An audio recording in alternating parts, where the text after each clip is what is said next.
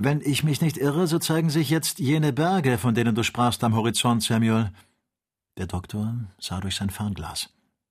Sie sind es allerdings, bestätigte er. Ihre Höhe scheint mir sehr bedeutend. Es wird uns schwer werden, sie zu übersteigen. Könnte man sie nicht umsegeln? Ich glaube nicht, Dick. Sieh doch, was für einen weiten Raum sie einnehmen. Sie füllen fast die Hälfte des Horizontes aus. Es hat sogar den Anschein, als ob sie sich um uns verengten, berichtete Joe.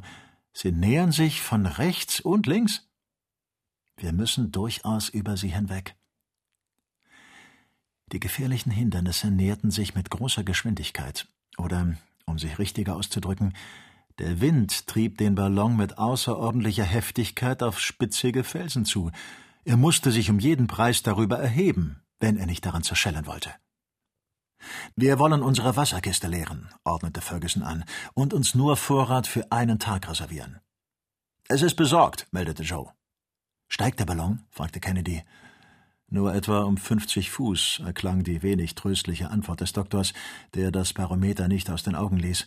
Aber das ist nicht genügend. Die schroffen Berggipfel kamen jetzt dergestalt auf die Reisenden zu, dass es schien, als wollten sie auf den Ballon losstürzen. Dieser hätte sich noch mehr als fünfhundert Fuß erheben müssen, um darüber hinwegschweben zu können. Der Wasservorrat des Knallgasgebläses wurde nun gleichfalls herausgeworfen. Man behielt nur wenige Pinten zurück. Aber auch dies brachte noch keine Hilfe. Und doch müssen wir auf jeden Fall hinüber, erklärte der Doktor. Lass uns auch die leeren Kisten hinausschleudern, schlug Kennedy vor. Werft sie fort. Ach, sagte Joe, wie traurig ist es, wenn man so Stück für Stück dahingehen sieht. Was dich betrifft, Joe, so denke nicht wieder daran, dich wie neulich aufopfern zu wollen. Was auch kommen möge, schwöre mir, dass du uns nicht verlassen willst. Haben Sie keine Sorge, Herr Doktor. Wir werden uns nicht trennen. Victoria hatte jetzt etwa 40 Meter an Höhe gewonnen, aber der Kamm des Berges ragte noch immer weit darüber hinaus.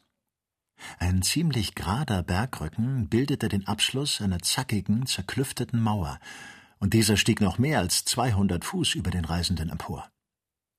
In zehn Minuten wird unsere Gondel an den Felsen zerschellt sein, wenn es uns nicht gelingt, sie darüber hinwegzuschaffen, sprach der Doktor vor sich hin.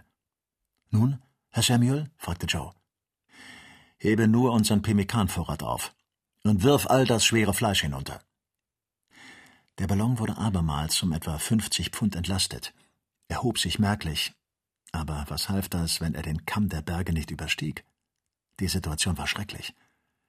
Der Ballon eilte mit großer Geschwindigkeit. Man merkte, dass er bei einem Zusammenstoß in Stücke fliegen würde. Der Doktor blickte sich in der Gondel um. Sie war fast leer.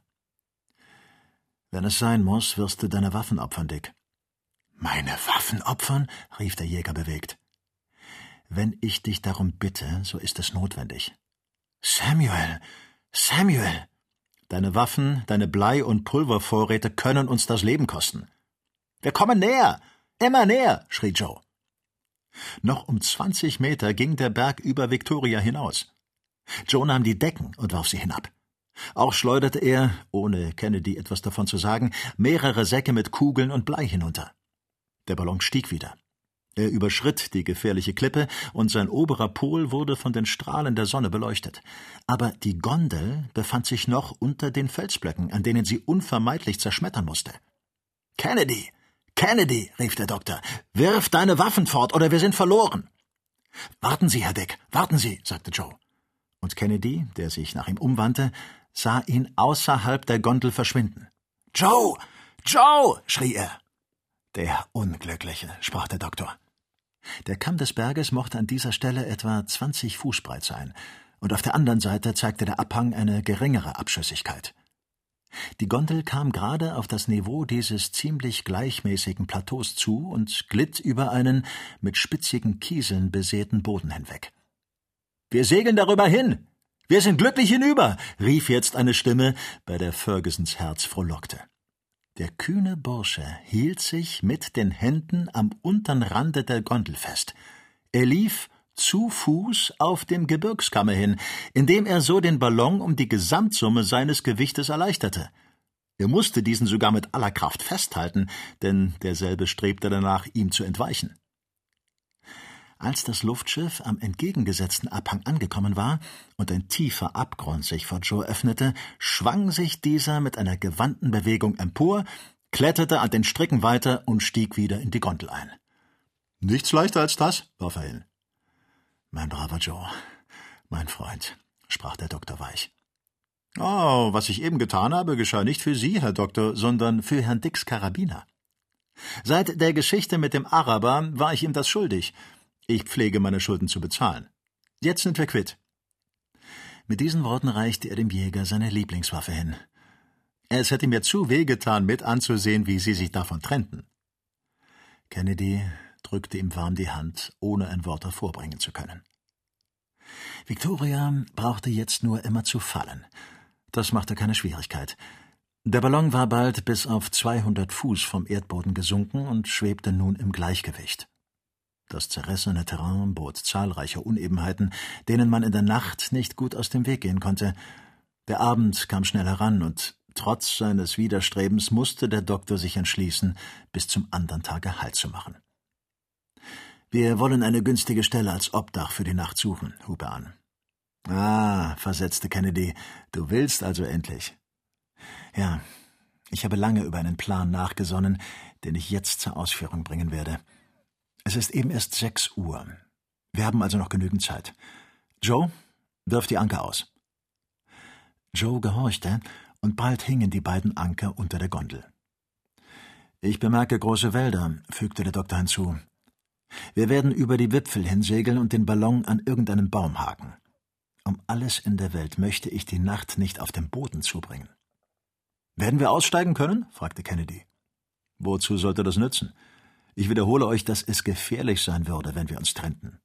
Außerdem beanspruche ich eure Hilfe für eine schwierige Arbeit. Der Ballon, der über unendlichen Wäldern dahinstreifte, hielt mit einem plötzlichen Ruck an. Die Anker hatten gefasst. Mit Anbruch der Dunkelheit legte sich der Wind, und der Ballon schwebte fast unbeweglich über dem großen grünen Felde, das von den Wipfeln eines Sykomorenwaldes gebildet wurde. 42. Kapitel Dr. Ferguson bestimmte zunächst die Lage der Örtlichkeit nach der Höhe der Sterne. Er befand sich kaum 25 Meilen vom Senegal entfernt. Alles, was wir erreichen können, meine Freunde, begann er, nachdem er das Besteck auf der Karte gemacht hatte, ist, dass wir den Fluss überschreiten. Da es hier aber weder eine Brücke noch Barken gibt, müssen wir durchaus im Ballon hinüber und dazu sein Gewicht noch mehr verringern. Aber ich sehe nicht ein, wie das möglich ist, entgegnete der Jäger, der für seine Waffen fürchtete, wofern nicht einer von uns sich opfert, indem er zurückbleibt. Und ich meinerseits möchte diese Ehre beanspruchen. Das wäre, begann Joe. Bin ich nicht etwa gewohnt? Es handelt sich diesmal nicht darum, hinauszustürzen, sondern zu Fuß die Küste Afrikas zu erreichen. Ich bin ein tüchtiger Fußgänger, ein guter Jäger. Nie werde ich das zulassen, rief Joe. Euer großmütiger Streit ist überflüssig, meine wackern Freunde, sagte Ferguson. Ich hoffe, dass es nicht zum Äußersten mit uns kommen wird. Sollte ein solches Mittel übrigens notwendig werden, so werden wir zusammenbleiben, um uns gemeinsam durch dies Land zu schlagen. Das nenne ich doch noch ein Wort, meinte Joe. Ein kleiner Spaziergang wird uns nicht schaden. Aber zuvor, versetzte der Doktor, wollen wir ein letztes Mittel anwenden, um unseren Ballon zu erleichtern. Welches? fragte Kennedy. Darauf bin ich sehr gespannt. Wir müssen die Kasten des Knallgasgebläses, die Bunsensche Batterie und das Schlangenrohr hinausschaffen. An ihnen schleppen wir ein Gewicht von nahezu 900 Pfund mit uns durch die Lüfte. Aber, Samuel, wie willst du denn die Ausdehnung des Gases erzielen? Wir müssen ohne solche fertig werden. Aber hört mich an, meine Freunde. Ich habe sehr genau den Rest der emportreibenden Kraft des Ballons berechnet. Sie reicht hin, um uns alle drei mit den wenigen Gegenständen, die uns bleiben, fortzuschaffen. Wir werden kaum ein Gewicht von 500 Pfund haben, unsere beiden Anker, die ich zu behalten gedenke, mit inbegriffen. Mein lieber Samuel, erwiderte der Jäger, du bist in dergleichen Dingen mehr kompetent als wir. Du allein kannst unsere Lage beurteilen. Sage uns, was wir tun sollen, und wir werden gehorchen. Ich harre Ihrer Befehle, Herr Doktor. Ich wiederhole euch, meine Freunde, so bedenklich diese Entscheidung auch sein mag, wir müssen unseren Apparat opfern. Wir opfern ihn. Ans Werk, riefen Kennedy und Joe. Es war dies keine geringe Arbeit. Man musste den Apparat Stück für Stück auseinandernehmen. Zuerst wurde der Mischungskasten, dann der des Knallgasgebläses und endlich der Kasten, in dem die Zerlegung des Wassers vor sich ging, entfernt. Es bedurfte nicht minder der vereinten Kraft der drei Reisenden, um die Behälter unten aus der Gondel, wo sie fest eingefügt waren, herauszureißen. Aber Kennedy war so kräftig, Joe so gewandt und Samuel so erfinderisch, dass man endlich damit zustande kam. Die verschiedenen Stücke wurden nacheinander ausgeworfen und verschwanden, indem sie in das Laub der Sykomore große Lücken rissen. Nun musste man sich mit den Röhren beschäftigen, die in den Ballon eingelassen waren und welche mit dem Schlangenrohr in Verbindung standen. Es gelang Joe, die Kautschukglieder einige Fuß über der Gondel abzuschneiden, aber mit den Röhren ging das nicht so leicht, denn diese waren mit ihrem oberen Ende an dem Kreise des Ventils durch Messingdrähte befestigt. Nun entfaltete Joe eine wirklich staunenswerte Geschicklichkeit. Er kletterte, um die Hülle nicht zu ritzen, mit nackten Füßen, trotz aller Schwankungen, mit Hilfe des Netzes bis an die äußere Spitze des Luftschiffes, und dort machte er, nach Überwindung von tausend Schwierigkeiten und indem er sich mit einer Hand an die glatte Oberfläche klammerte, die äußern Scheiben, welche die Röhren hielten, los. Letztere ließen sich nun leicht beseitigen und wurden durch den unteren Fortsatz des Ballons weggezogen, welcher vermittelst eines starken Bundes wieder hermetisch geschlossen wurde. Victoria, von diesem beträchtlichen Gewichte befreit, richtete sich wieder in die Luft und spannte das Ankertau straff an.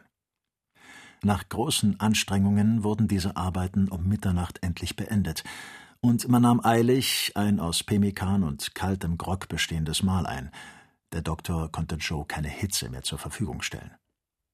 Kennedy wie Joe waren so ermüdet, dass sie sich fast nicht mehr aufrecht halten konnten. Geht zur Ruhe, meine Freunde, sagte Ferguson. Ich will bis zwei Uhr die Wache übernehmen und mich dann bis vier Uhr von Kennedy ablösen lassen. Joe kann dann noch von vier bis sechs Uhr wachen, und um diese Zeit wollen wir aufbrechen. Möge der Himmel während dieses letzten Tages noch über uns wachen. Ohne sich viel bitten zu lassen, streckten sich die beiden Gefährten des Doktors auf dem Boden der Gondel aus und schliefen alsbald fest ein. Ferguson, auf den Rand der Gondel gestützt, ließ seine Blicke umherschweifen. Aufmerksam überwachte er den düstern Blättervorhang, der sich ihm zu Füßen ausbreitete und ihm die Aussicht auf den Erdboden entzog. Das geringste Geräusch schien ihm verdächtig, und mit gespanntem Ohr horchte er sogar auf das leichte Säuseln der Blätter.